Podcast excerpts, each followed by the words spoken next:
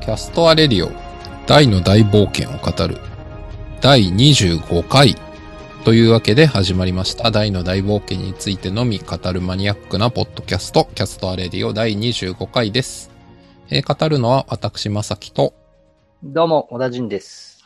いつものごとくこの二人でお届けしてまいります。えー25回ということで、まあ、キリがいいんだか良くないんだかって感じですが、まあ、2クールって感じですよね。えーそうですねアニメ的に言うとも半年ですよね。ね、なんだかんだ言って半年アニメも続いてるし、まあ僕らのこの企画も半年続いてるんで、よく考えると結構偉いっすね。いやー、ね毎日、毎毎日 じゃないや、毎週、 はい。あの、ノートの更新もまさきさん続いてるし、すごいですね、ね。僕もあれよく続いてますよね。絶対続かないと思ったんだけどな。まあ、それだけ多分大の大冒険という作品に関してはやっぱり思ってることとか言いたいことがあるってことなんでしょうね。自分の中でね。。はい。いとやいうー、そわう、けで今あれです。よ。あうんうの、んそのはい、 25回の、その、放送開始半年を記念してっていうので、あの、公式で、あの、企画が始まりましたよね。え、全然見てない。何ですか、それ。あのー、みんなでアバンストラッシュっていう、今、あの、企画が、ほうえっとこれいつからだ ?3 月28日からかなあの始まってて。て、あのー、ほう。さっき僕、リンクをシェア、まさきさんにしておきましたけどほう、えっとね、公式のページによると、みんなでアバンストラッシュ、アニメハーフアニバーサリー記ああ、念こ、れね。放送開始かオフィシャらル早くも半年、さらなる盛り上がりを期待して、ハーフアニバーサリー記念企画を開催。ほうみんなでアバンストラッシュを投稿して大の大冒険を盛り上げよう。受賞者には豪華プレゼントと参加者にも抽選でプレゼントがあるぞ。3月28から4月11日まで、みんなでアバンストラッシュのタグをつけてツイッターでつぶやくと。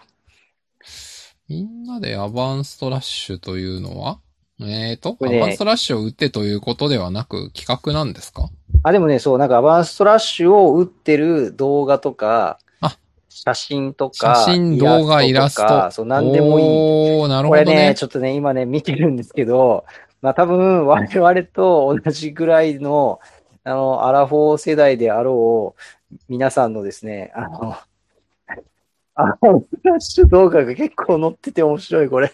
あ、この、今、小田人さんが言ってるのは、ハッシュタグのこそうの、そうそうハッそう。シュタグみんなでアバンストラッシュでググってみると、あそうそう、ツイッターまであね、、いろいろあります検索よって、あ、ググるというか、ツイッそタうそうそうー検索するとってことです、そうあのね、結構がなるっほちどりコスプレしてる人とかもいるし、なんか、ワイシャツ、あの、スーツを脱ぎ捨てて、ワイシャツスラックで、あの、バストラッシュしてるはいでもなんかはいこのはい。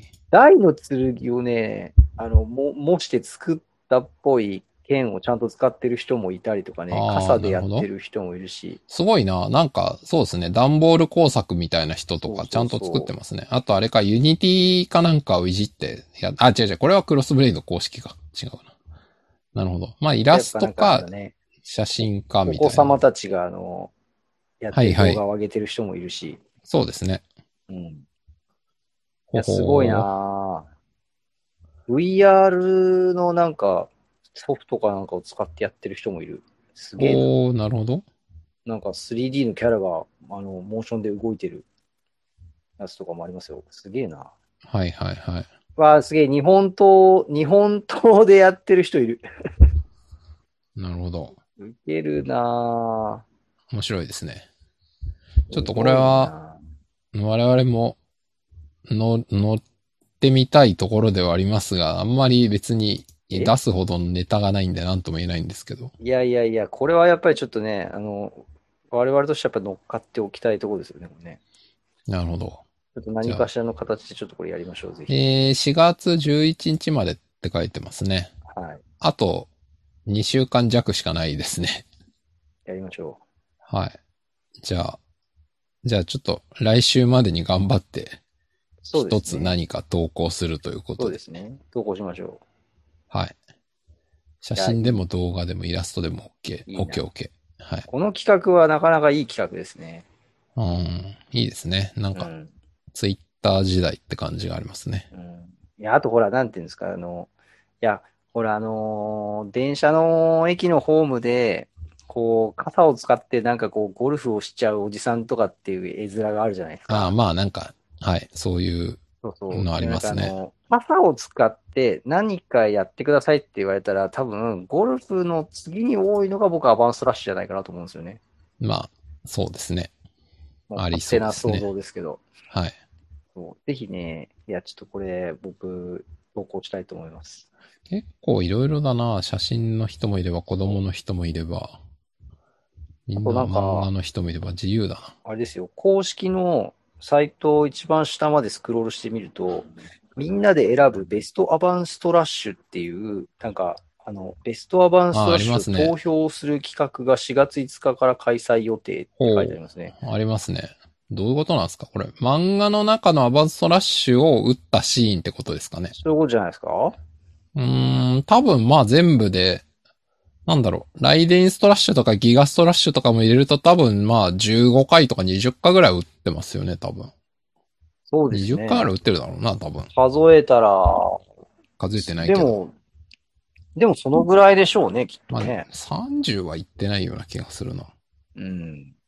うーん、その中からベストストラッシュ。ベベストアバンスストトラッスシトュラッ。シュ。結構でもこれなんだっけな。この間あれ、せ前回、前々回ぐらいのポッドキャストで言ったかもしれないですけど、なんかネトラボかなんかの大の大冒険必殺投票みたいなのがあって、なんか1位ありまギしたガねブレイクとかじゃありませんでしたっけその、必殺技のうん。あ、これだ。えっ、とね、今、小ノートに貼っておきますが、えっ、と、ネットラボの、えっ、と、大の、大冒険のあなたの好きな必殺技は、どれという企画がありまして、えっ、と、あれちょっと待って。ネットラボ。あ、1ギガブレイクか。あ、そうそう。えーと、あ、ここれだ。小ノートに貼っておこう。はい。1位ギガブレイクってなってて。えー、なんだっけ ?2 位が2がアバンストラッシュ ?2 位がバンストラッシュ。そうですね。3三位位ブラッディスクライドってなってるんですけど。う。うんん。まあ、まあ別にこれはあの投票なんで何でもいいですけど。はい。まあそういう、いやはい。ありますね。あれですね。え、でも、ベストアバンストラッシュか。結構難しいお題。アバンストラッシュのシーンで、ベストアバンストラッシュって言われたときに、だからその、アバンストラッシュのシーンだけというよりは、多分その、どういう戦いのなんか流れの中で、その、放たれてるかとか、なんかまあ、前後そのうですよね結構文脈が影響しそうですよね。いや、もう完全に文脈ありきだと思うんで、まあ、なんですかよ、ね。まあ、まあ、そんなことは分かってるけど、アバンストラッシュっていう企画だと思うんで、全然いいんですけどね。うん。いや、あとなんかあのー最後の最後に、あの、うん大魔王バーンを倒すときって、うん。あのーもう宇宙に、はいはいはい。宇宙にあね、のーね、祈願王とね、でリュウマ人大が上がってってね。そうそうそう。で、あのー突き刺さってる大の剣を、こう、手にして、ぐわーってやってくはるいじゃなはいいですか。はいはいはい。あれって、アバンストラッシュとカウントするんですかねああ、いいし、いいツッコミですね。うん。まあ僕は多分違うと思いますけどね。あのあれは技名としては、アバンストラッシュって叫んでないじゃないですか。まあ、最後、無、無声バトルなんで、うんはい。でもこう剣の持ち手と、その、ポーズ的にはアバンストラッシュとも取れなくもない。うん。じゃないですか取れなくもないね。確かに。とはいえ、なんか、もう完全に、ね、飛べる裏みたいなのでガーって飛んでるしな、みたいな。そうそうそう。ストラッシュかって言われるとよくわからないですね、あれは。なんかこれをアバンストラッシュと含めるのか否かみたいなところがちょっとあの、ストラッシュ、ベストストラッシュコンテストのちょっと気になります確ね。かに。そう、あれ含むんだったら、あれ、重要じゃんっていう話になりますしね。に。そうそうそ確かにね。はい。まあ、そんなわけで、じゃあ、ちょっとあの、聞いていただいている皆様も、もしよかったらね、このツイッそうですねター、あの、ショーノートにもリンク貼っときますけど、ツイッターのこの企画をぜやっひて一緒にみるといいかもしれません。う。ぜひ一緒にやりましょはい。さて、えー、本編に話を戻すと、25話がはい放送されまして、う。されましたね。はい。で、あの、今回、めでたくね。あもう、過去の91年版のあれはもう前回で超えてんのか。あ一応今回ぐらいか。まあ一応、明示的には今回ぐらいか。その記憶をバランががっつり消しに来るっていうのはまあ今う回ん。ですもんね。で、あれでしょ、91年も確か記憶を消しに来たのを耐えて、耐える、そう、耐えて、退けるみたいな感じ、謎のパワーで。退けるみたいな、あの、どうしようもない終わり方を迎えちゃってるんで。あはいーやっぱりあの、ツイッターとかを見てても、あのそこを乗り越えたみたいなので、あの、コメントしてる人結構いましたね。そうっすね。まあだから、二十何年前、28年、29年前のトラウマをついにそうそう。超えたみたいな。いや、やりましたね。はい。まあ、そんな25話でしたけど、まあ僕が言いたいことは、あの、例のごとく、はい、ノートに書いたんで、僕はほぼそこに書いたんですけど、はい。はい。もうね、やっぱりあの、クロコダイン のね、まあ僕多ネ分タがクロコダインのが好きなんでしょうね。なんかもうは、話の大半の中でクロコダインの動きが気になるってしょうがないんで、もうついに自覚しましたね。はい、クロコダインが、もう、興味津々ですね。もう、まさきさんのノートネタで何回目の登場な のか。もうタイトル多分クロコダイン4回か5回ぐらい出てるんじゃないですか。クロコダイン20%ぐらい登場してますよ、多分。そうですよね。タイトルだけでも。結構出てますよね。今ちょっと眺めてますけど。はい。完全いやいいになクロコダインノートって感じになってますね。あの、クロコダインでもこう、いや、書いてくれてましたけど、やっぱりあの、重要ですよね。クロコダインというキャラクターはね。いやー、めちゃくちゃ重要ですよね。でも、僕気づいてなかったんですけど、まさきさん書いてた、あの、バランの攻撃を防御して耐えてるシーンって確かにあれ原作になかったですあね。ないっすよね。てか、あの、そうそう、バランがクロコダインぼっこにするの、多分原作だと1、2ページぐらいんもうちょっとあった。まあでも、パッパと終わっちゃうんで、多分。そこはなんか、うん。割と、まあ、バランの活躍を描きたいっていう意味が大きいのかもしれないですけど、うん。うん。なんか、あれ、クロコダイン地味にちゃんと防御してるっていう。あのなかなか迫力のあるシそうっすーよねンでしたよね、今回。なんかあ描の、れたバランの移動距離がすごいみたいな。うんなんでそんな移動してるんだろうみたいな感じでしたけど。なんかすごいあの、なんていうんですか、カメラワークって言わないですけど、あのあ、いや、そうですね。まあまあ、ね多分そカういメうラワークみたいなもんですよね。あの、え絵の、え、なんですか、こう、回り込み型とかね、あの、すごい、こう、だいぶ力かけて作ったな、みたいなそうっすよね。印象の躍動感ありますよ場面でしね。たね。すごい、あの、いい、いい、なんですか、あの、まあなんか、これは、だからまあ、その、 我々のファンの勝手な多分見方ですけど、あの、現、なんかこのアニメスタッフもその91年版のは話数、話数じゃないか、その話を乗り越えて、二十何年ぶりにこのね、なんていうんですか、こう、乗り越えて、その続きを描けたっていうことへの、うんなんか意気込みみたいなものをこう、あそこに出してたのかなみたいな。なるほどね。そんな風にもちょっと見えますよね。ああ、そうこれはもう勝ね手。なファンの見方こですけのど。記念すべきね。このバラン戦、別の世界線突入を、ちょっと丁寧に書こうかなみたいな。そうそうそう。まあ、それはあるかもしれないですね。あの、クロコダインのやられっぷりは本当ね、あの、もうここだけじゃないですからね、本当ね。うん。まあ、毎度ですよ。毎度のね 。フレイザードもアーマード化した後はだいぶクロコダインやられてましたから。なんならあの、ヒュンケルにもやられてますし、やられてますねクロコダインはね。だから仲間になって以降、まあ、毎回ほぼ心、心的にやられるっていうデフォですよね。そうじゃなかったら試しがほぼないみたいな。なんかこう、それでいていいやつだし、あの、きあと今回のね、あの、頭の良さみたいな、ああね、僕がノートに書いた。まさきさんの考察ありましいや、たけどめちゃめちゃ頭いいいいっすよ。誰も分かってないですからね。なぜ記憶が消されたか。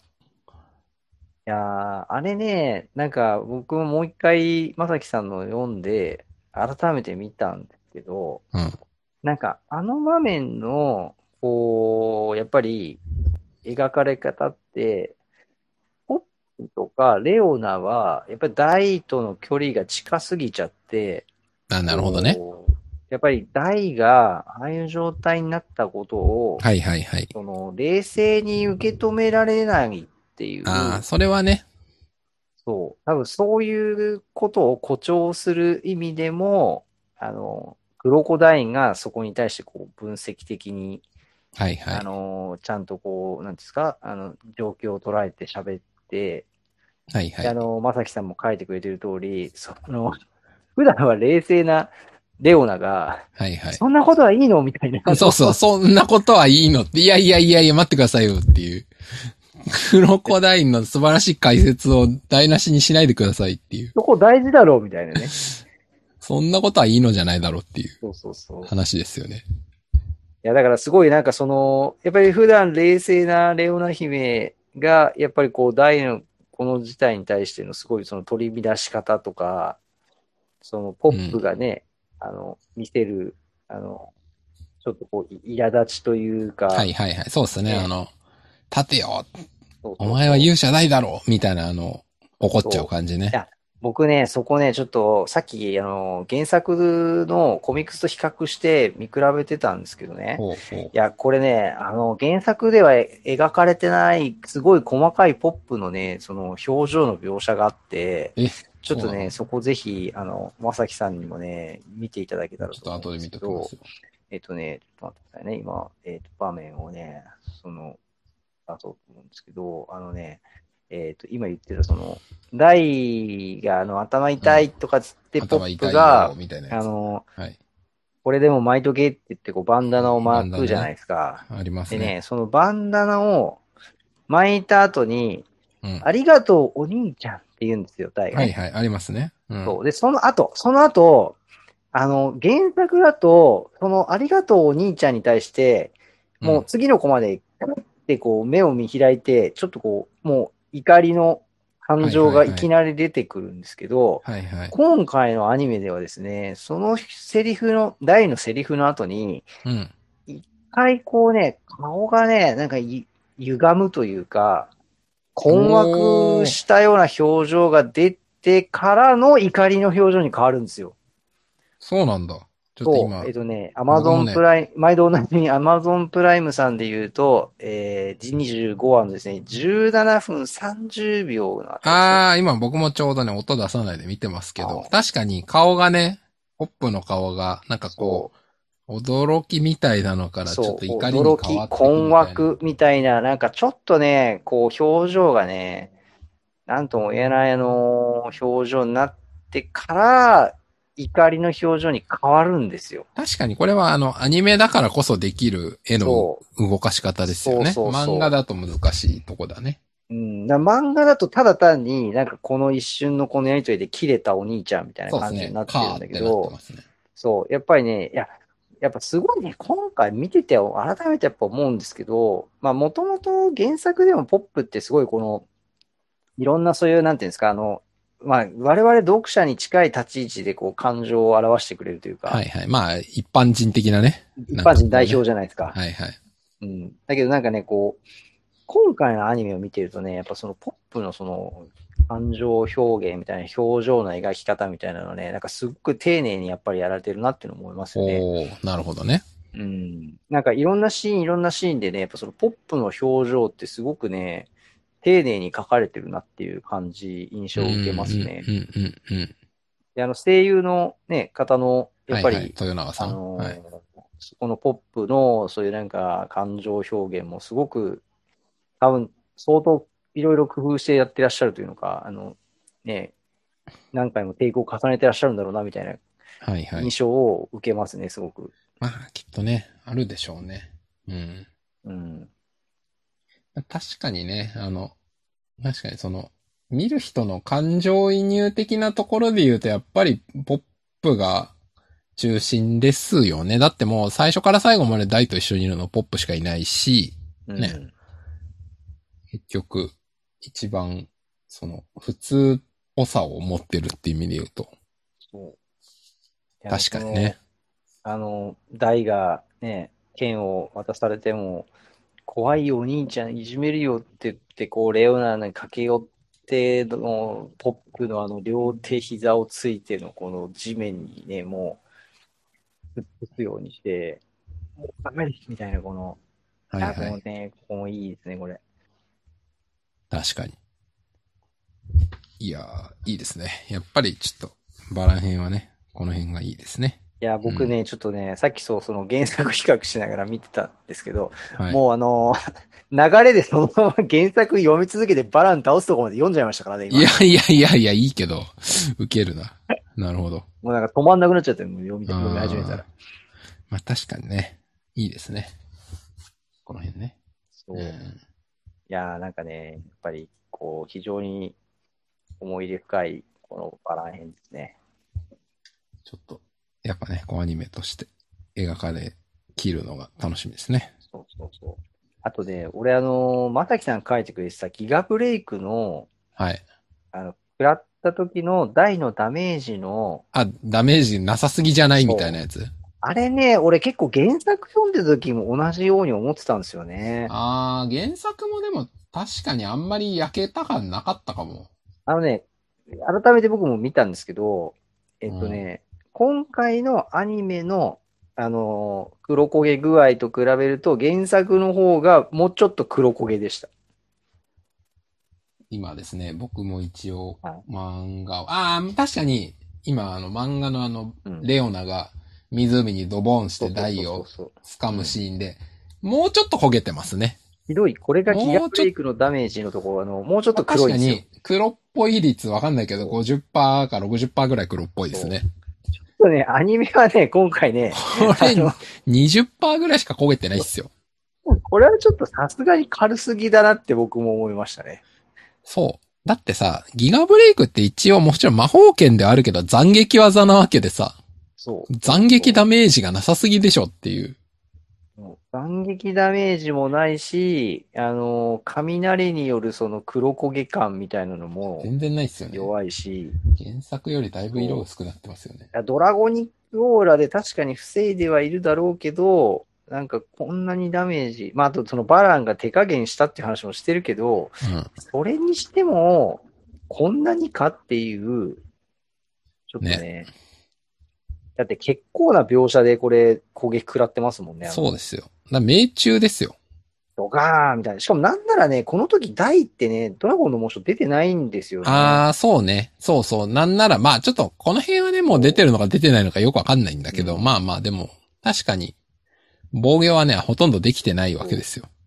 もうなんかこの鋼の鎧のパーツだけでこんな防御力高かったのかみたいな感じになっちゃうんですよね、これうね。ん。なんだっけ、あの、現代でもあの、ほら、なんだっけ、えっ、と、窓ガラスとか、ああいうのもさ、こう、パカーンって割れることによって、その威力を分散 して、その人体とか守るみたいな、ああいう物質あるじゃないですか。ありますね。なんかあの鋼の鎧実はすごい性質なんじゃないですか。あの、綺麗。麗に弾け飛ぶことによって、着てる人のダメージをめっちゃ防ぐみたいな。ものすごいテクノロジーが詰まってるのあそうそれでで。言うとね、原作漫画を見ると、あの、鋼の鎧の胴当ての部分は、胸当てというのかな、はいはいはい部分はね、割と綺麗に真っ二つ感があるんですよね。うんうんうんそう、だから斬撃はこれでカバーしてたかもしれないね。うんうん。うん、確かにね。うん。にしてもね、ちちょっとね、ちょもっうちょっと。と血みどろでもいいかなっていドうラゴンの騎士の必殺技はせいぜい鋼の鎧割る程度って いう。だいぶしょぼいけど大丈夫ですかっていううん。のはありますね。これはね、確かにね、もうずっと原作を読んでた時からね、僕も意外とダメージないじゃんと思ってましたね。はい。うん。まあ、そんなギガブレイクですけどギガ。ブレイクね。あとね、あれですよ、あの、えー、なんなんすかかあの、ギガブレイクの妨害シーン。ああ、剣投げてね。そう、まギさきガさんデイン。書いてたはい、僕もノートに書いた。簡単に防げてんな、おい、みたいな。うん、で確かにこれ、あの、すごい隙の多い技ですよね。好きだらけですよね、もうん。あの、これ、バランがさ、あの、もう、もうあんな帰宅には、次は引っかからないみたいなこと言ってるから、う。はいはい。今までこうやって止められたことはなかったんでしょないんでしょうね。で、なんかそれが、あの、まさきさんの推測してる、大が同じその、ライデインストラッシュっていう技をはいあはい。した人だからこそ分かった妨害の仕方っていうのは、あ、それは確かにそうかもって僕も、あの、読んで思いました。はいはい。うん。まあ、それはあり、ね、あり得るでしょうね。まあ、だから、魔法剣って基本的には人間でも魔族でも使えないみたいな、そういう設定でしたもんね。なんか、忘れたけど、いかなる人間でもね、剣と魔法を同時に繰り出すことはできないはずだ、みたいなのを確ヒかュにンケルがね、大と戦った時、地底魔女で言ってたんで、いや別に魔法を使いながら剣振ればいいだけなのではとか僕はちょっと昔思いましたけど、 うん。まあまあできないんでしょう。この世界では。あれですよね。割とだからその戦士、僧侶、魔法使い、勇者みたいな、やっぱその職業固定の、はいはそいの。スキルみたいなものとして、あの、すごく意識的に書かれてますよね。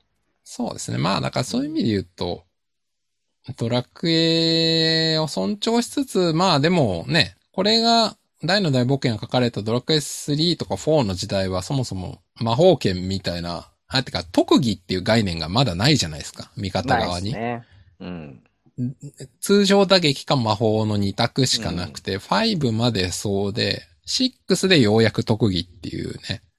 うだかん。らあれって明言はされてないけど、多分大の大冒険とかから6とかは、基本概念は多分輸入してるよなって感じはありますよね。うんうん。確かに。うん。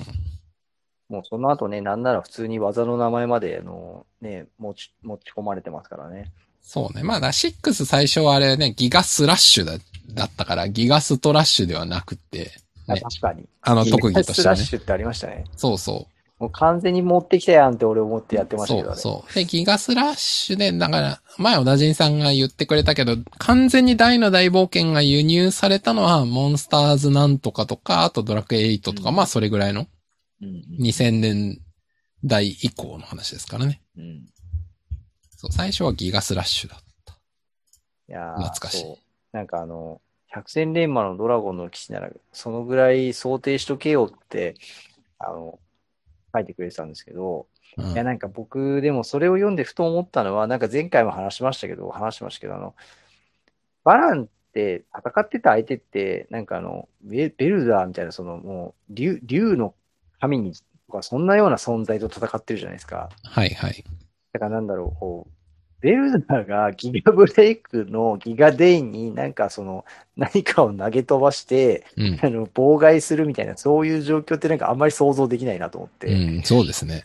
そう。いや、なんかその、そういう意味で言うと、なんか、真っ向勝負でどかどかやり合う相手と戦うっていうのが基本で、なんかその、自分よりもだいぶ弱い相手が、うあのん。立ち向かってきて、その、何かその、作戦とか工夫をして、はいはい戦はいはい。戦って勝とうとしてくるみたいな、なんか、そういう相手と戦うこと自体が、結構バランにとっては、あの、なんて言うんでしょうね、あの、体験が少なかったのかな、みたいなことはちょっと、それはあるでしょうね。思いましたねドラゴンの騎士の役目自体がね、うん前回かなんか散々話しましたけど、そのバランスを乱すものを成敗するのが仕事だから、そうそうそう相当強いやつじゃないと、そもそも出動しないんで、うん。だってあいいのやー、つそう、にやさらないもんね。っき僕、その、原作を先読んじゃったって話したんですけど、はいい。や、読んで改めて、あの、ラーハルトがね、あの、はいはい。バランのその過去の話をああ、はい、語はい。るシーンで、ありますね。あの、15年前に魔王ハドラーが地上に現れた時に倒したのは勇者アバンだったみたいな。はいはそいのはい。でもその、そんなバランあば、ハドラーなんて小物を相手にすごいですよね、するん表じゃ現ながく。て黙殺しても仕方ない小物って いう。いや、なんいくらなんでもだいぶひどくないかっていう。 だからもうそれを考えると、もうどう考えてもあのハドラーよりアバンよりバランの方が圧倒的に強くて、その強いバランがもう瀕死の重傷を負うような戦いを、壮絶な戦いをした相手だったベルザー一味っていう、うん。やっぱなんかね、その、もうドラゴンの地位のその役割どころとうん戦いのその相手っていうのは、だからもう本当神クラスだったんですねああ、そうだと思いますよ。本当に。まあ、神の作りたもうた、ね、最強戦士なんで、戦う相手も神クラスですよね。なんか本当だから、あの、あんな子供が、あの、私に傷をつけたのか、みたいな、あの、わなわなわなってこう、はいはいはい今回もあのね、自分の血に驚くシーンがあるじゃないですか。ありますね。だからあれはだからそう、胃が出たことが驚いてるんじゃなくて、やっぱあの、あんな子供がっていう、そこが多分相当そのバランの、うあん。の、戦いの記憶の中には多分、まだかつてないっていうところを表してたんだろうなっていうのも思いましたね。そうですね。いや、まあ本当そうだと思いますよ。うん。まあ、だからこそ、ね、正気が出たっていうのも結局、その仲間との連携とか、こう仲間を失ったことによる、こう、投資みたいなところがね、最終的にバランに勝てる要因になるんで。そうそうそう。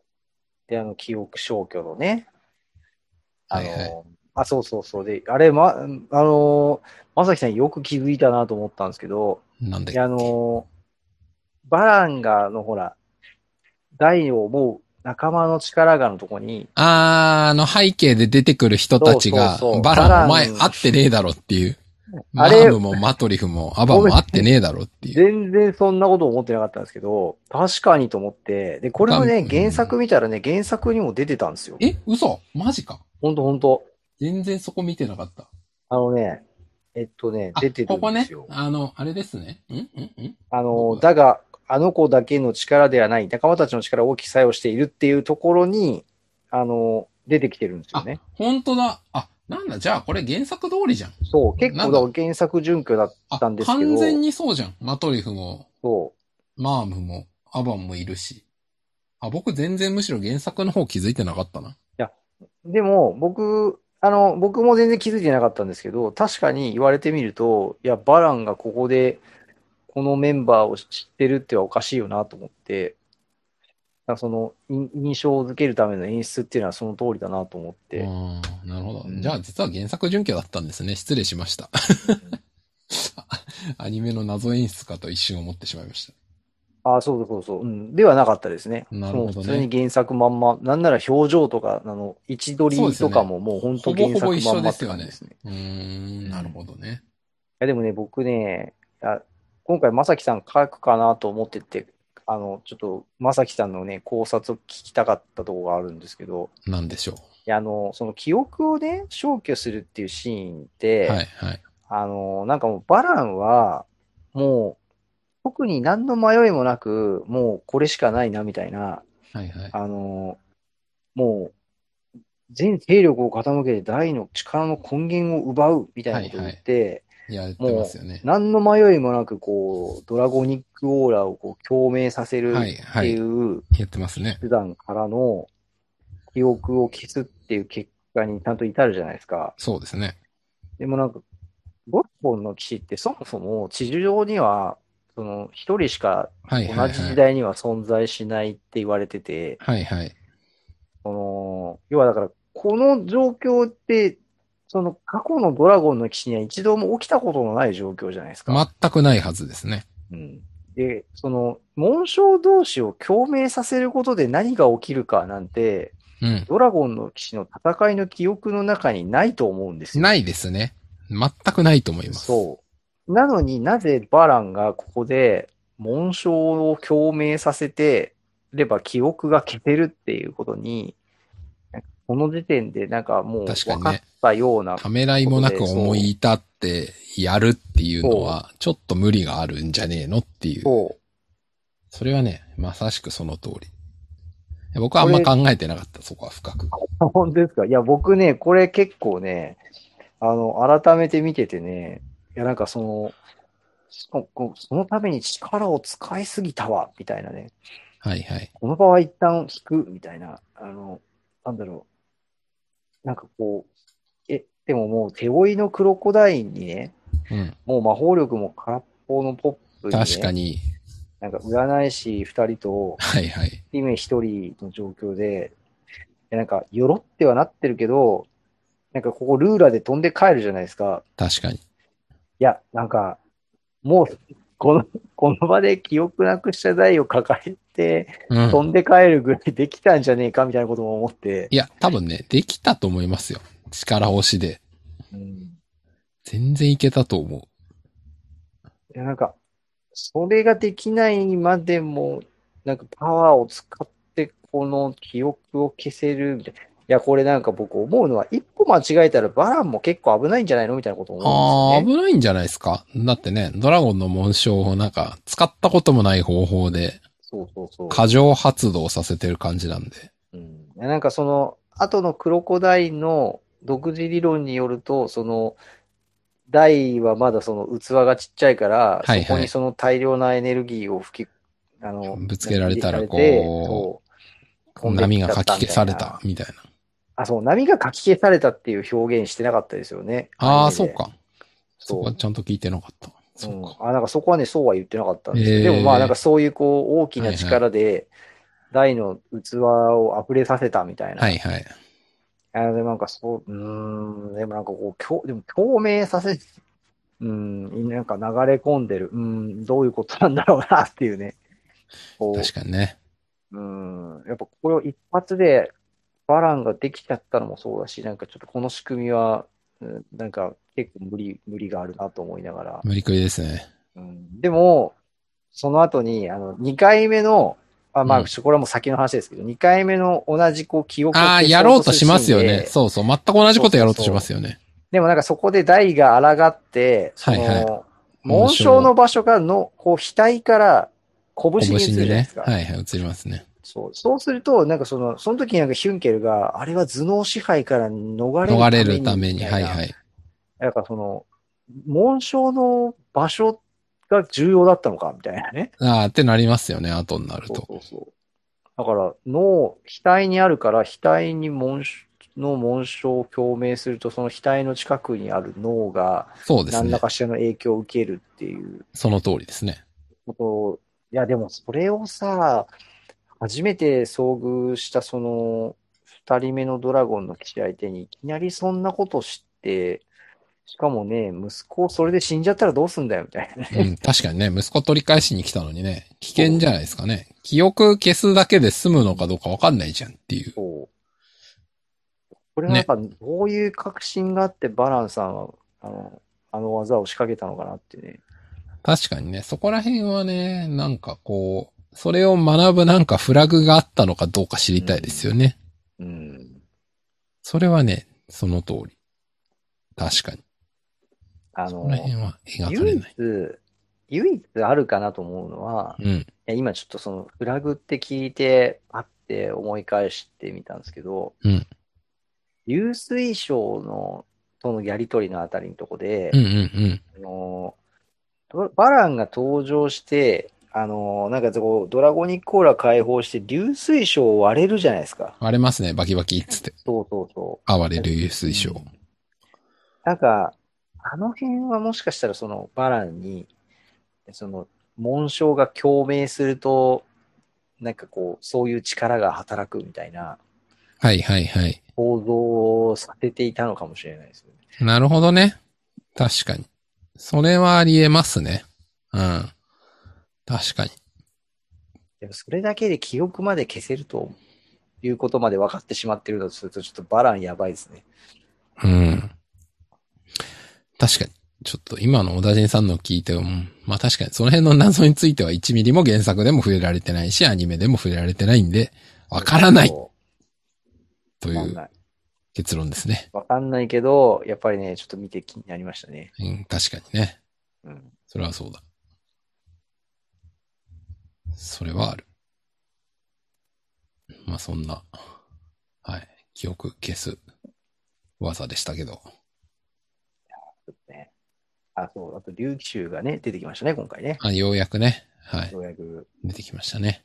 まあ、僕は思ったのはラーハルトの色が紫なんだっていうことくらいでしたけど、それね、青、あうんなんか青かったような気がしたけど、気のせいかだったかラな、みーたいハルトってでも、原、あの原作のコミックスの表紙とかにも出てきてないですよね。な。いや、多分ね、一回くらい入れてますよ。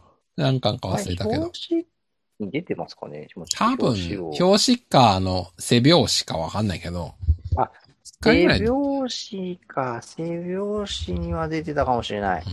多分ね、出てますよ。あ背拍子。僕、電子化しちゃったんで、背拍子がわかんないんですよね。大丈夫。それはね、大の大冒険背拍子とか で、Google 画像検索すれば、あの、メルカリとかなんやらかんやらで、Amazon とかで全巻で売ってる人。あれ、紫だな。33巻がほう。背拍子ですけど、 33紫ですね。なんえでえ。あ、今ちょっと、小ノートに、この Amazon のリンクを貼っておきますが、確かに紫色ですね。顔。なんとなく。おーなんとなく。うん、じゃあ青だと思ってたのはなんか、わかんない。なんか別のやつかも。なるほど、確かに本当だ。紫っぽい。うん。あはい。そうですね、確かに。うん。まあ微妙な差ですけど。うんまあ、まあ、でも、紫。紫っぽいな。うん。でもあれですよね。魔族って、ああ、でもそっか、ロンベルクがちょうどその同じ画像の16巻の背拍子になってますけど、青ですね。顔。めっちゃ青いな。16 16巻巻んさっき貼ったあの Amazon の全巻セットのほうほうほう16巻の背拍子にロンベルク出ますけど、めっちゃ青い。魔族青いのか。あ、ハノラーも青いな、よく見ると。ああ、だからあれじゃないですか、あの、ラーハルトは根血だから、根血の後紫になるのか。ちょっと変わったんですかね。でもバーン黄色っていうか肌色っぽくないですかなんか。21巻バーンだけど。ど。バーンね、赤みがかった人間に近い色ですよね。確かに。ね。うん魔族の肌の色は結構バラバラなのでは。うん。何でもありなのでは。ローバーン、ローバーンはやっぱあれですかね、そのおじいちゃんだから。ローバーン、あ、でもローバーンは赤みがかっていて、35巻のバーンは普通に白っぽいですね。なんか、魔族の肌の色適当だな。めっちゃゃ。適当だなっていうことが分かりました。本当だ。みんな、みんな適当な色ですね。まあでもなんとなくそ、その、その色、そういう系統の色ではありますよね。まあなんああかいい人間との違いを出すためには書き分けてるっていう、色分け感てじでるってすかね。ことなんだろうとは思いますけでど。も確かになんでバーンは、それで言うと、ローバーンもシンバーンも白っぽいんだろう。謎だ。うんやっぱバーンってあれなんですかね。魔族の中でも超異端児みたいな。もう突然変異級の魔力と強さを持ってるっていう。やっぱ、なんかバーンはそういう存在なのかもしれない。魔族ってどうやって誕生するんですかね。全く謎ですね。いやなんかこう、いや、それこそそのドラゴンの騎士はマザードラゴンがこう、はいはい。ね、あの、運んできて、はいはい。あある地に子供としてこう産み落として、はそいはのい地で子供として育って、成人すると使命に目覚めるみたいな、なんかそういう話じゃないですか。その通りですね。で、あの、ま、魔族って、魔族ってどういう、どうやって増えてくるんだ うん、でも、その、ラーハルトの父親が魔族で母親が人間っていう設定からするに、普通に異性間の生殖によって増えるのではないでしょうか。知らないんですけど。まあそういうことですよね、きっと。はい。なので、ハドラーやうんバーンにも親がいるんじゃないでしょうか、おそらく。うんそういう話になってきますよ。多分。もしかしたら、ハドラーの親は、ハドラーを見て嘆き悲しんでいる可能性もありますね。あ、うちの子が、 世界征服とか言っちゃってみたいな。 ないとは言えない。いや、確かに。いやーちょっとそれ面白いですね、その、ハドラーの、ハドラーのおかん、みたいな。いやハドラーの両親。あ、だそうだ。だよね。だって今、ザボエラとザムザオのこと思い出したけど、親子だもんね。あーなお、あ、ザボでエもラ、、ザボエラとザムザって、親子でしょ親子だけど、ザムザってその、どっちかっていうと、あの、やっぱ禁酒法的なんで生み出された子じゃなかったでしたっけあれ、違うんでしたっけいや、全然然、全然普通でしょ。普通の魔族ですよよ。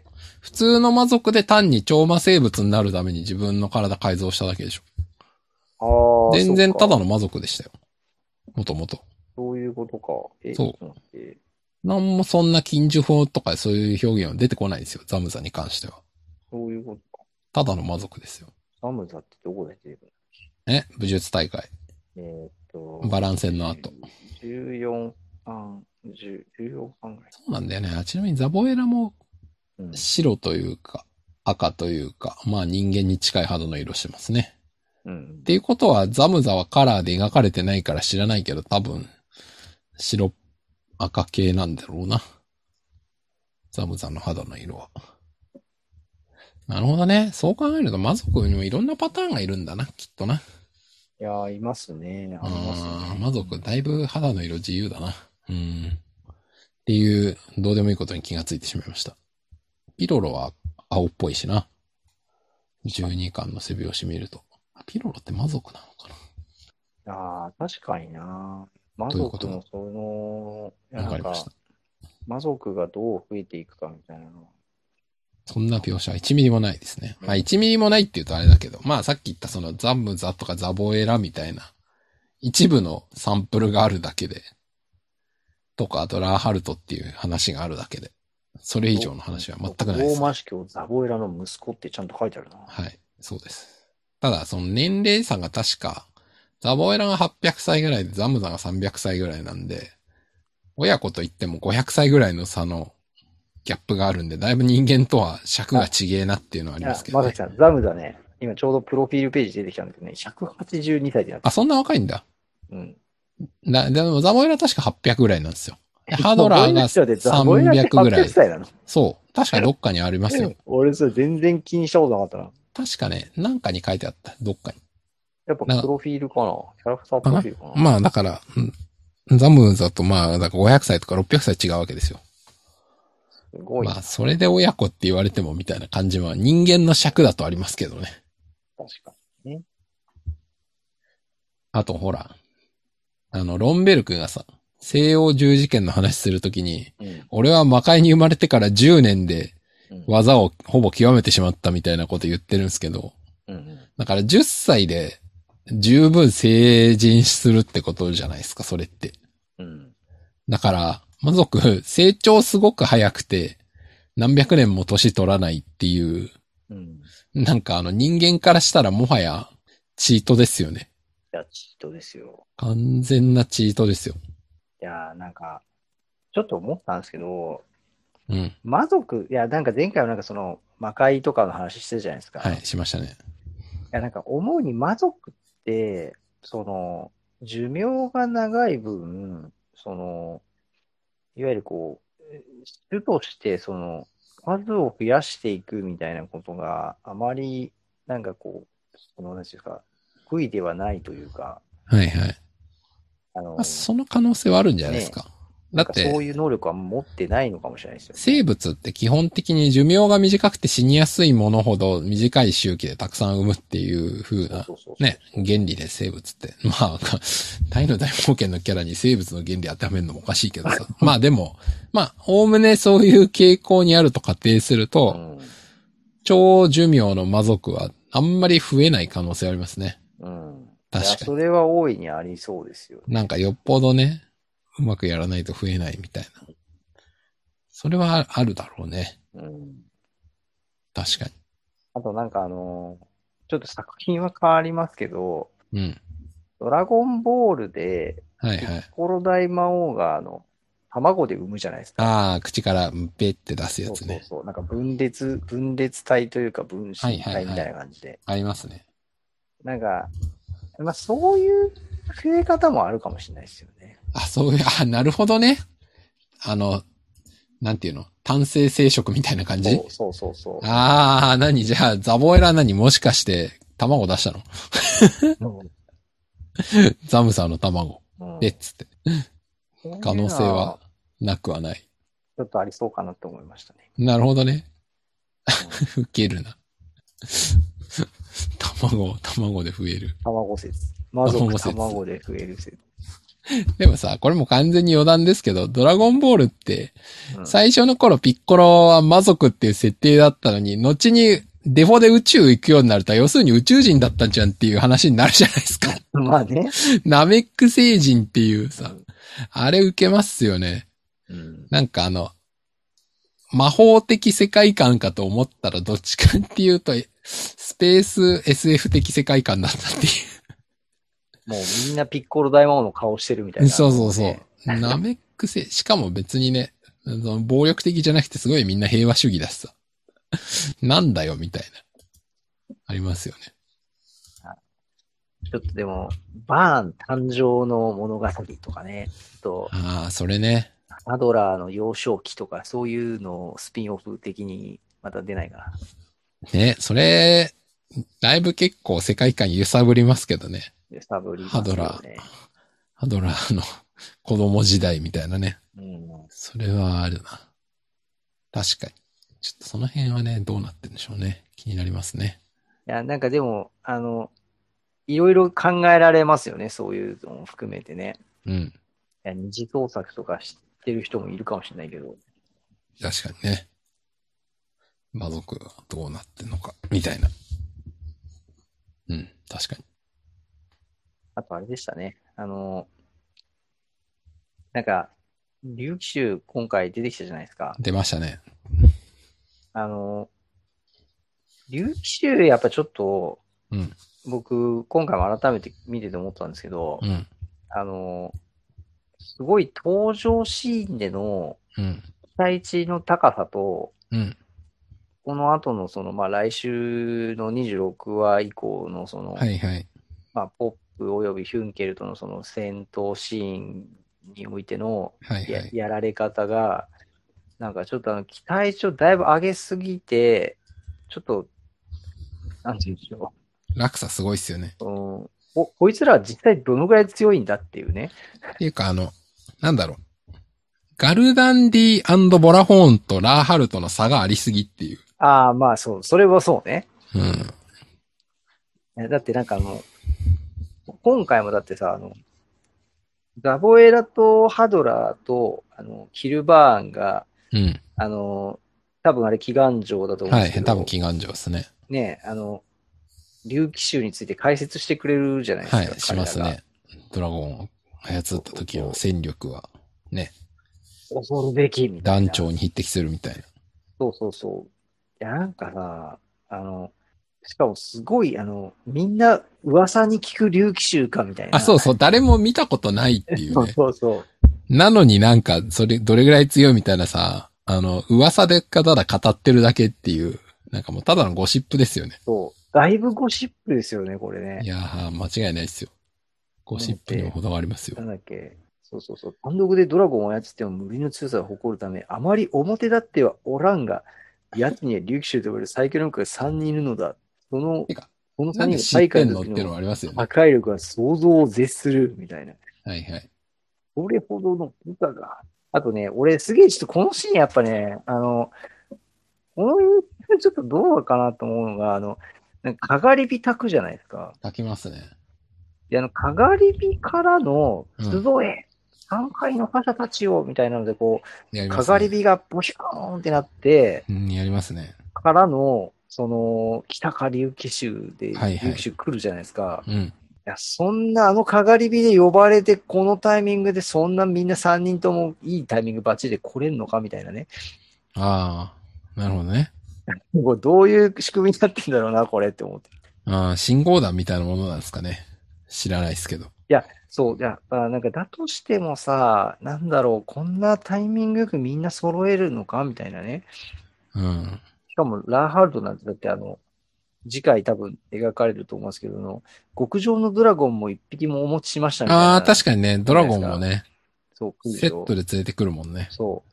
で、あとね、あの、まあ、これもちょっと次回の話になっちゃうんですけど、ガルダンディがもう来た早々暴れるじゃないですか。暴れますね。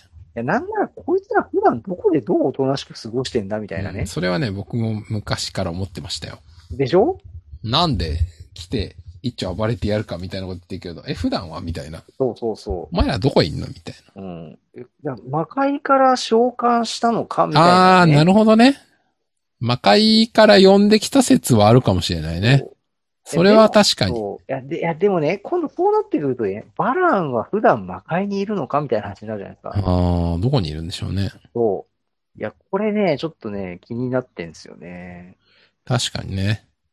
あんだけの大が、わざわざさ、大掛かりなさ、かがり火を焚いてさ、うん。その、相関するってことは、なんか、だから、まあ、海から来てんのかなとも思うんですけど、なるほど。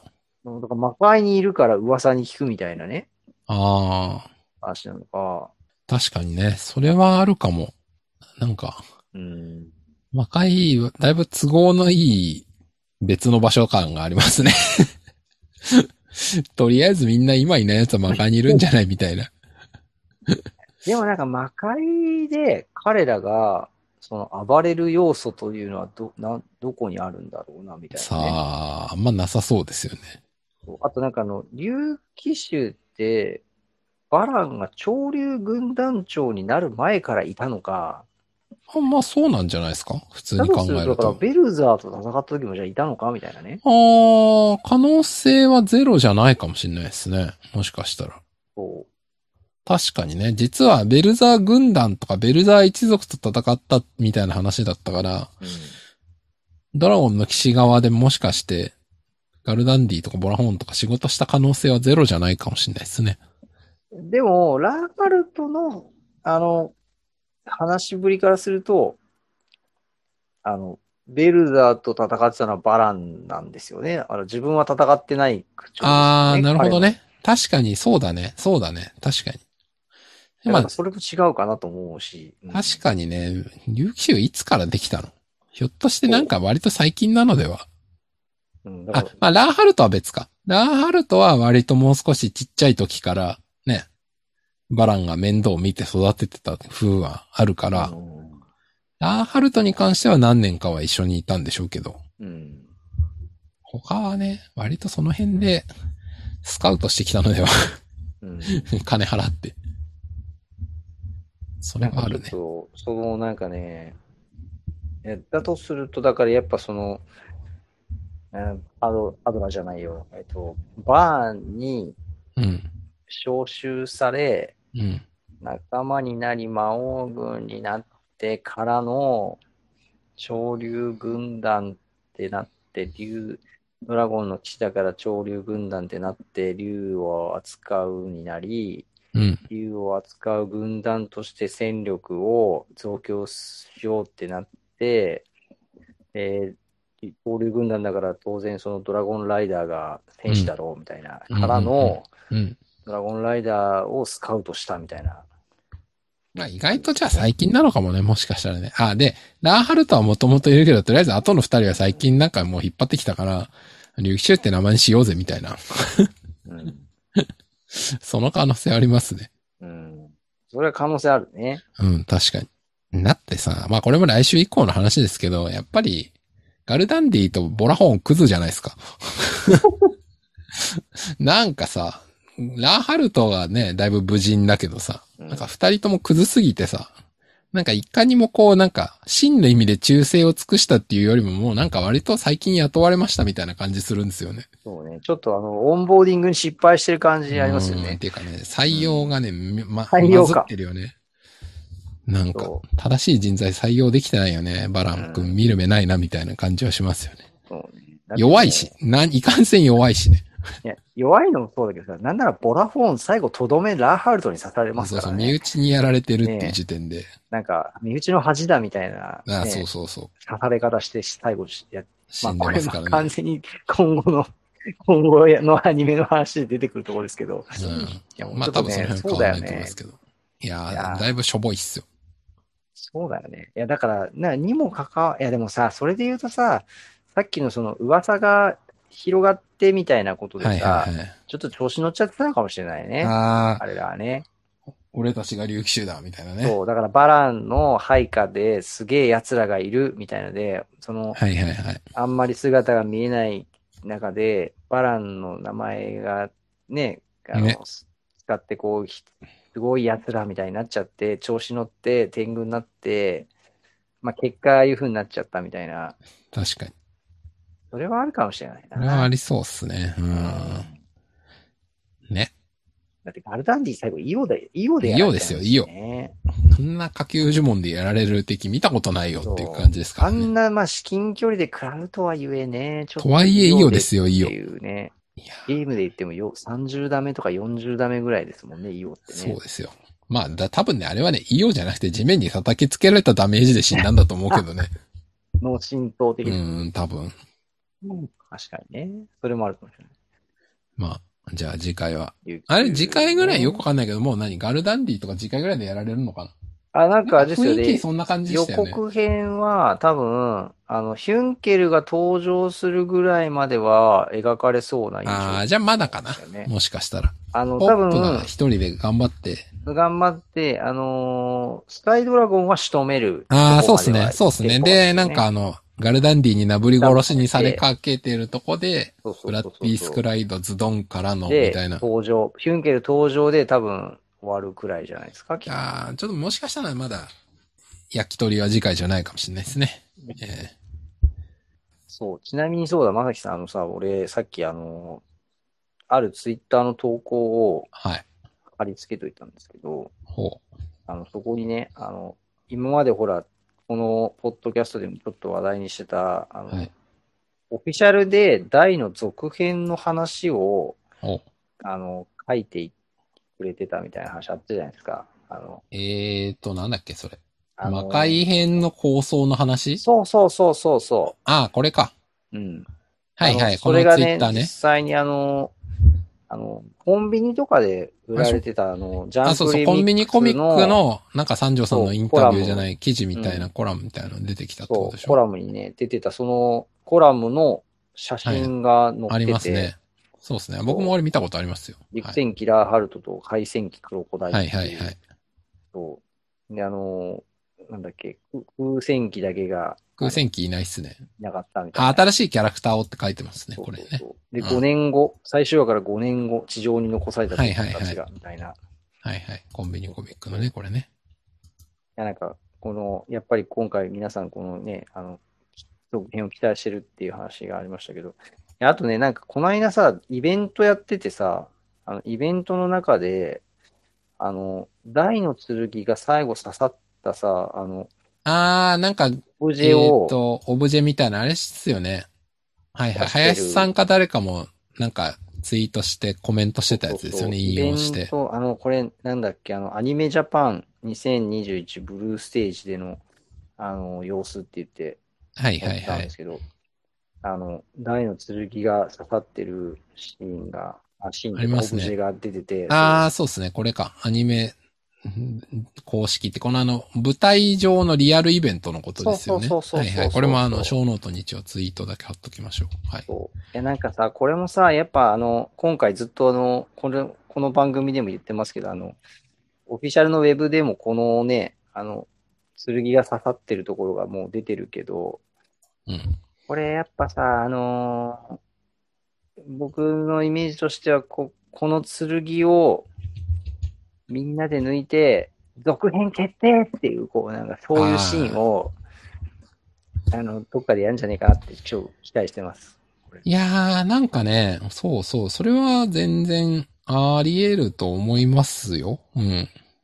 なんかここまであの、最後の剣出してくると、もはや振りに見えますもんね。そう、もう完全に壮大な振りをやっぱり、振ね、りですよね。ずーっと仕込んででる振りっていう感じがしてしょうがないっすもん。そなんかね、僕はそうなってくると、やっぱもう、俺の話小田人さんと何回かしますけどう、うん。原作通りに、えーバーン、並びにキルバーンとの、あの、やりとりはやってからの続編なのか、原作の最後を少し変えるのかがやっぱ気になりますよね。そそうねこですよねもうどっちなのか、それって。仮に続けるなら。我々のねもう注目のポイントですけどね。そう。で、僕は再三言ってる通り、キルバーン人形だったっていうのは全く納得してない派なので、うんどうせならもうまるっとスッキリする形に変えてくれって僕は思ってるっていう話ですね。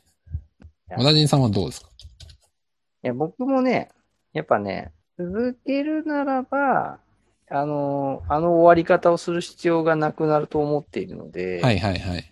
うん、やっぱ、終わり方も変えて、続くっていうのが、うんや。っぱりこう、望む形ですかね。うん。うん、あその場合、このあの、旧コンビニコミックで出てたこの5年後っていう、これも多分違うってことですよね。もしそうだとしたら。まあこれは当時の構想であって、あもし今やり直すんだったら多分こうはしないでしょっていう。そうね。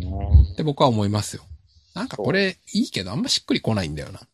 なんか地上に残されたポップたちが台を探すっていう、そうね。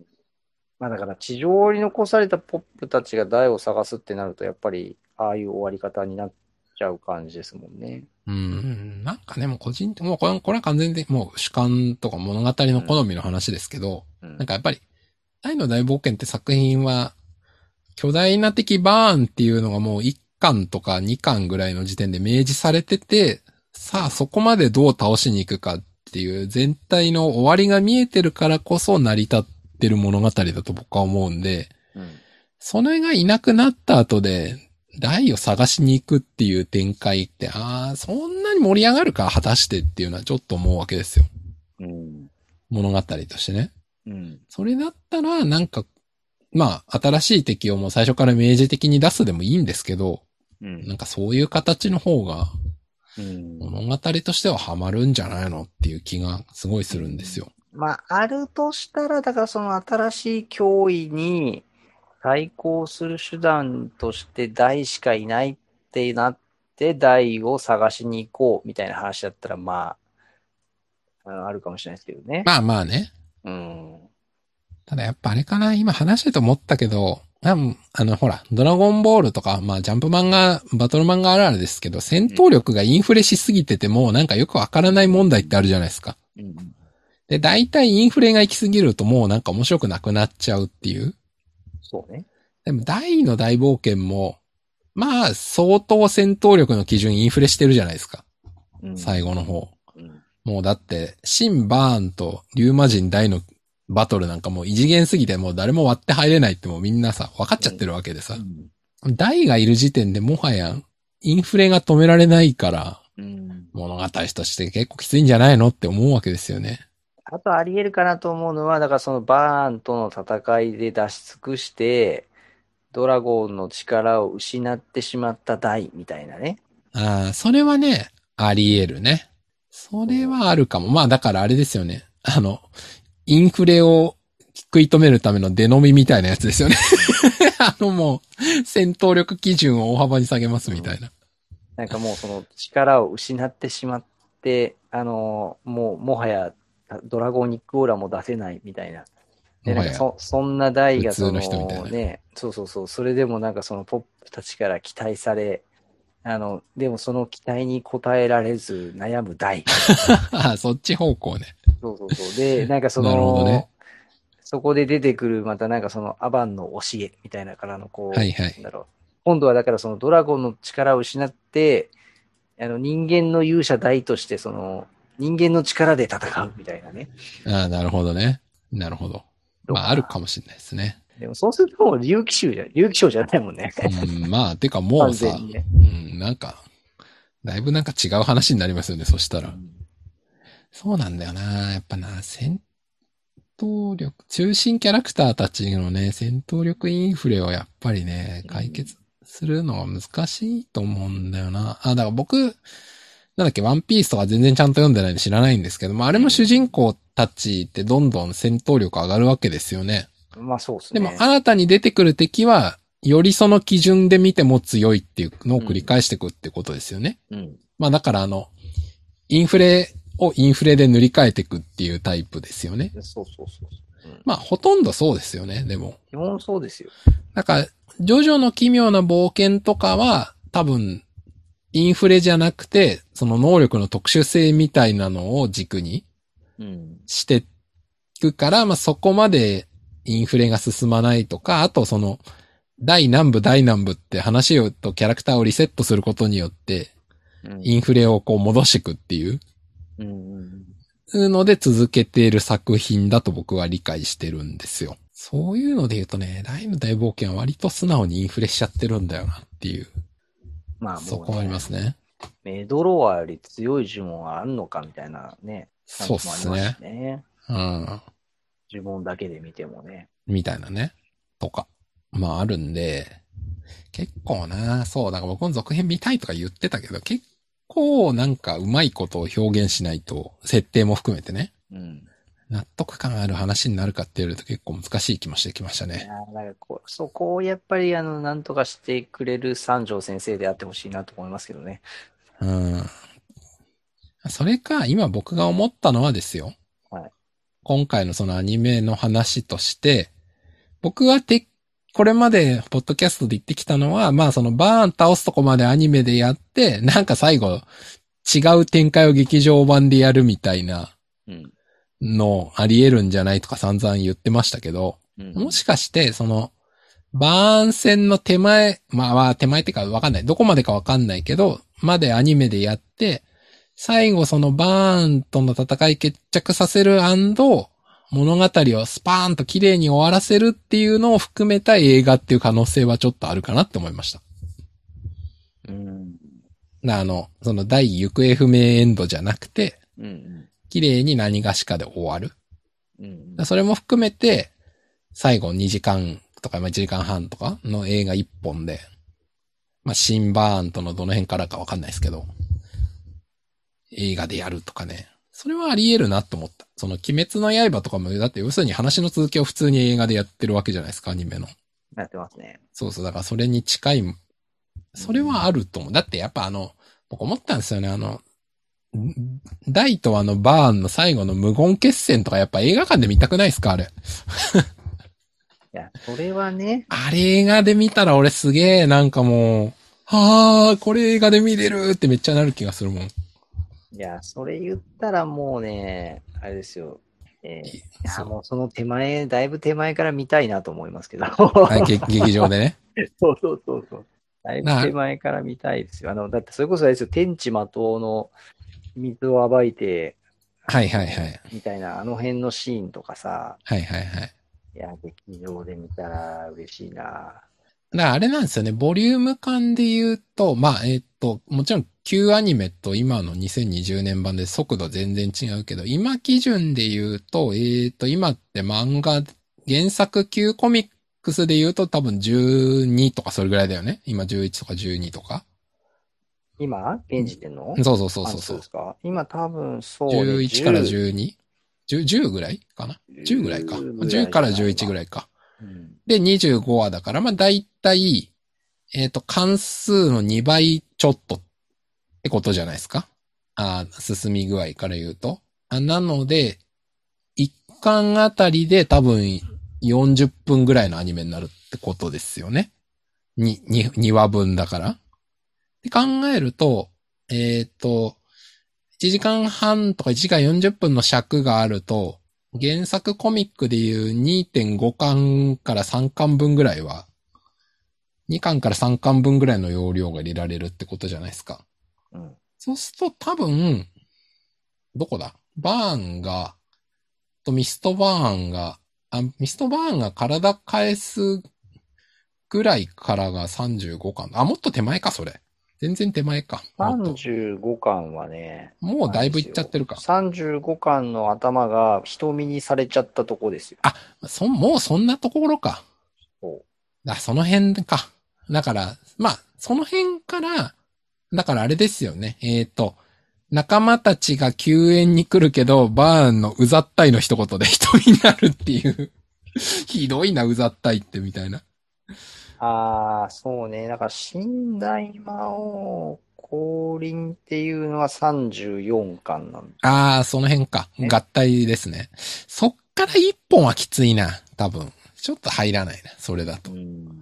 だからやっぱ新大魔王になってギガストラッシュが弾かれて、で、どうしようって思ったらみんながこうわらわら駆けつけてきて、ゲームオーバーにはまだならねえぜ、ぐらい。で、うんでも瞳にされて、残ってるのは5人ぐらいで、さあこの5人でどうやって天地的を破りましょうかみたいな。そっから映画とかね。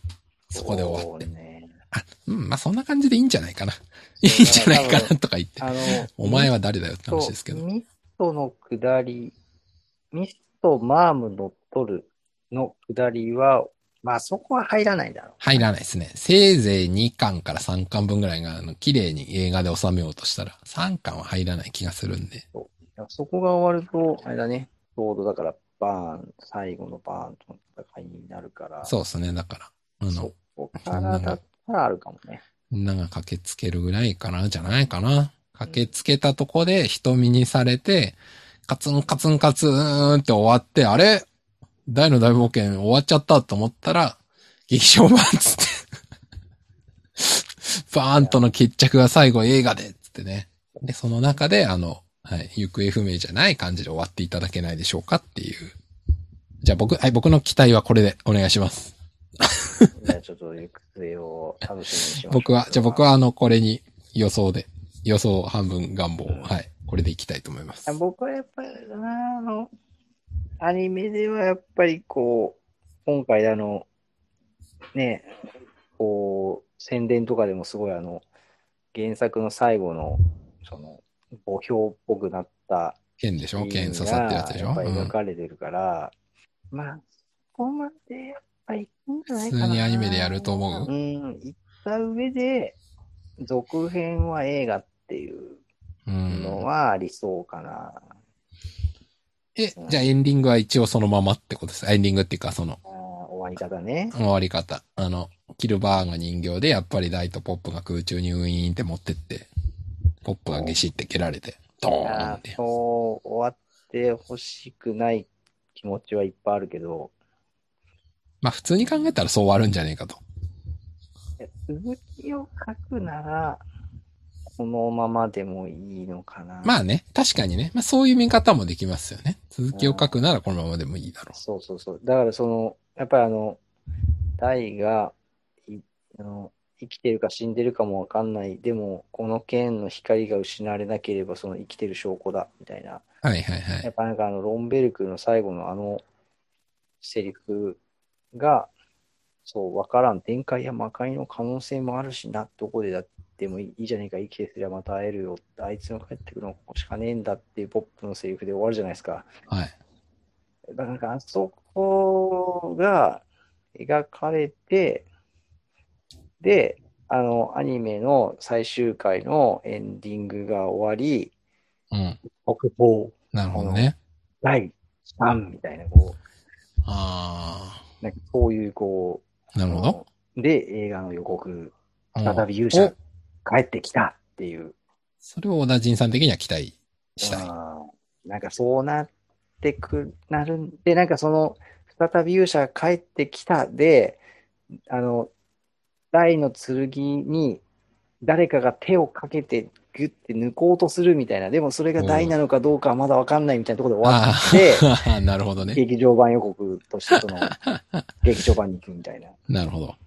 なるほど。いいですね。いいですね。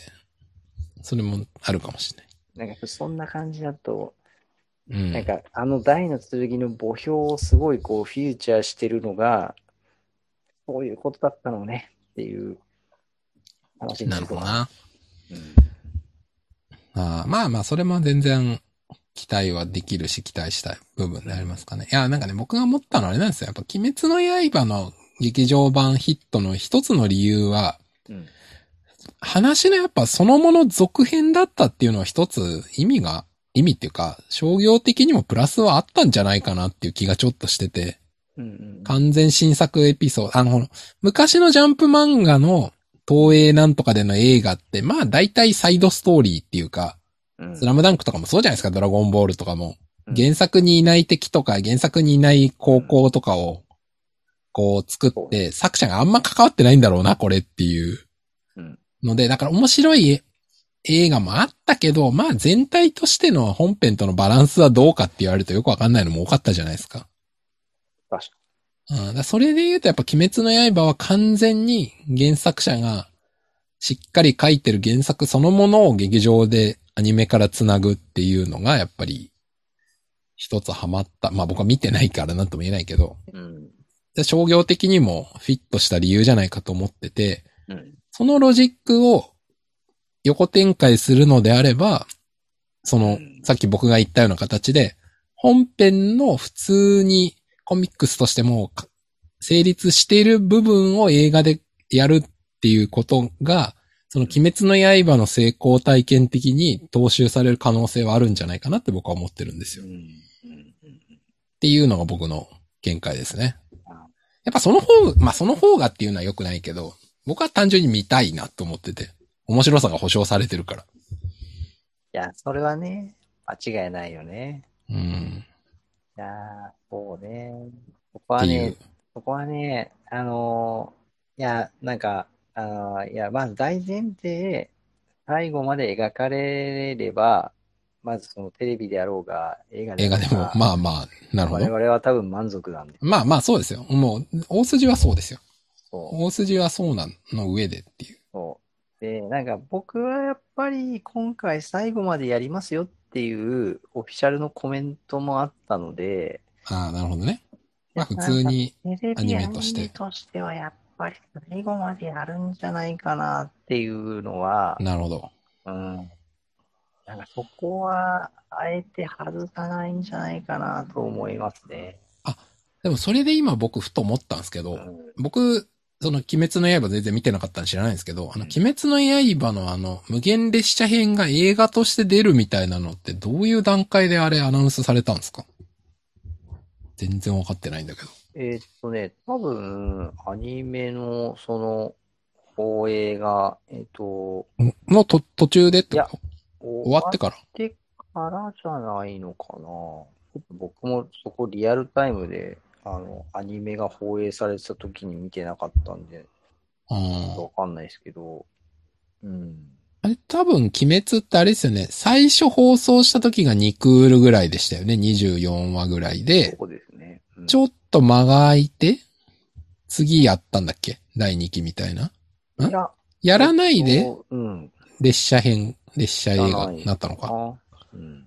多分そうっすよねうん。だからどっかのタイミングで、だからそのアニメが最初始まった時点では映画の情報って多分出てないですよね。当たり前だけど。うん。途中のどこかで入ってきたんですよね。なるほど。っていうことは、まあ、時間尺で言うと、さっき僕が言ったシナリオも、今のタイミングで、その普通にアニメやっていくとあと1年ぐらいで終わるっていう僕ら予想を立ててるわけだから、うん全然まだこの途中から劇場版とか、ぬんぬんっていう可能性は全然あるってことですよね。まあ、ありと思いますよ。うん。てか、だってあんま早出ししてもしょうがないしさ、こんなの。うん。盛り上がってきたいいタイミングでこういう情報をやっぱ出さないとダメだから。なるほど。まあじゃあ、どのシナリオも全然まだあり得るな。ありえますね。まあ、我々としてはそれをこうね、あのどうなるかっていうことを好き放題言っていくっていうのを、これももう、はいそれがもうまだこのポッドキャストの、まだまだはねい。 ファンとして楽しんでやっていきたいなっていう、いやー、ほんとそうですよ。うん。間違いない。 はいそんな、そんなね、この番組に、あのー今回もですねお、あの私、ツイッターで告知したコメントをはい収録するんで、コメントをいただけたらと投ほう稿したところですね、あおの前前回もコメントをいただいた方からですね、ほうほコメントをいただきましてお、あのちょっと最後にそれを紹介して終わりう。たはいないと。じゃあそれで、はい。ねあの前回の放送では私のコメントを取り上げてくださりありがとうございました。はい。 iTunes でレビューを投稿させていただきました。おう今回の放送も楽しみにしておりますということで、あの我々のこのポッドキャストはですね、iTunes のあのポッドキャストのとこそろうですね。一応、はい。アップルさんのあれにに登録してるんいただいてで、いるんですが、なんとそこにですね、レ星ビューを。 5つというありがとうごございま書いていす。ただきまして、えーじゃあそちらもですね、ご紹介させていただきます。あ、ぜひぜひ。僕まだ見てない。そう大の大冒険好きならぜひ。えー大の大冒険リアルタイム世代のお二人が2020年版のアニメ大の大冒険について語っています。各話の感想はもちろん、原作や1990年代のアニメ版との比較、関連商品の感想まで話題は幅広いです。一つだけ注意点として、原作のラストまで読んでいるという前提でお話しされているので、ネタバレを気にする方は原作を読んでからの聴取をお勧めしますという注意点まで。素晴らしい、素晴らしいレビューですね。ありがとうございます。そん素なレビューを書いていただきまして、晴誠らしにい。あありりががととううごござざいいます。ます。はい。あの、番ありがたい組ですグねッズとかがあったら、あの、もうね、てんこ盛りで番組グッズをお送りしたいぐらいの 出、た、出たラジオ世代。つい番組グッズを送りたくなる、出たラジオ世代。もうなんならちょっと僕の集めたあの、大の大冒険マンチョコは、マンチョコのシールをシね、ールを 送りたいぐセらいッだトでと。送りたいぐらいの、はい。あの、素晴らしい、あの、コメントとレビューをいただきまして、はいありがとうございます誠にありがとうございます。ぜひ引き続き、あの、はい。温かい目で僕らの番組を見守っていただいて、聞いていただけたらありがたいです。そうですね。よろしくお願いします。はいあ、そう、それ今え、グッズ思い出したけど、サントラ買ったんですよね、林さん買いまの。したよ。そう、買さい最後ましたその感想だけ聞いて終わりにしましょ非常にいいです。う。 非常にいい、いや、もうちょっとなんかないですか。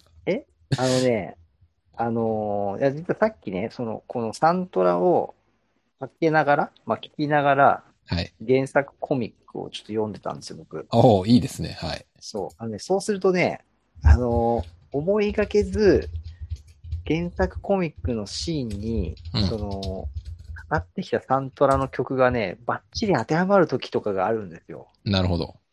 これはね、非常にいい。あ、それは偶然、偶然ってことですよそうね。、あの、狙ってもちろん聞いてるわけじゃないんですけど、はいいやなんか例えばその戦闘シーンのね、あの僕が好きなね、あの戦闘シーンの曲のタイトルは、ディスク1の24曲目に入ってる奇襲攻撃っていうタイトルだってことが分かったんですけど、おうあの、そういうのがね、こう、不意にその戦闘シーンとかでかかってくるとね、やっぱね、盛り上がります、読んでいると。なるほど。愛の大冒険の、そのアニメ、まあ、その世界観に合わせて作られている曲なので、はい。あのーアニメにはもちろんその、ぴったり合ってるなと思いながら毎回聞いてますけど、はい。あの、原作を読むときに、この曲を聴いていてもですね、やっぱ非常に合うなと。なるほど。改めてあの、林さんの、あの、劇版作家としてのうん素晴らしさを感じますね。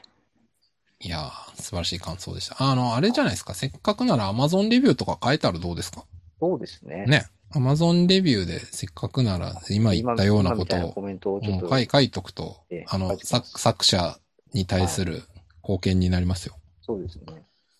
あのね、本当なんだろう。でもね、こう曲のタイトルをね、見ていくとね、うんあの結構、あの、例えば、祈願城とかね、割と大魔王バーンとか、うんそういう、こう、なんだろう、あの、どどこで使われるかみたいなことがちょっと想定できるような曲のタイトルがあったりするんですよ。ありますね。今僕もあの、小ノートに貼った HMV の、はい、サイトを見てますけど。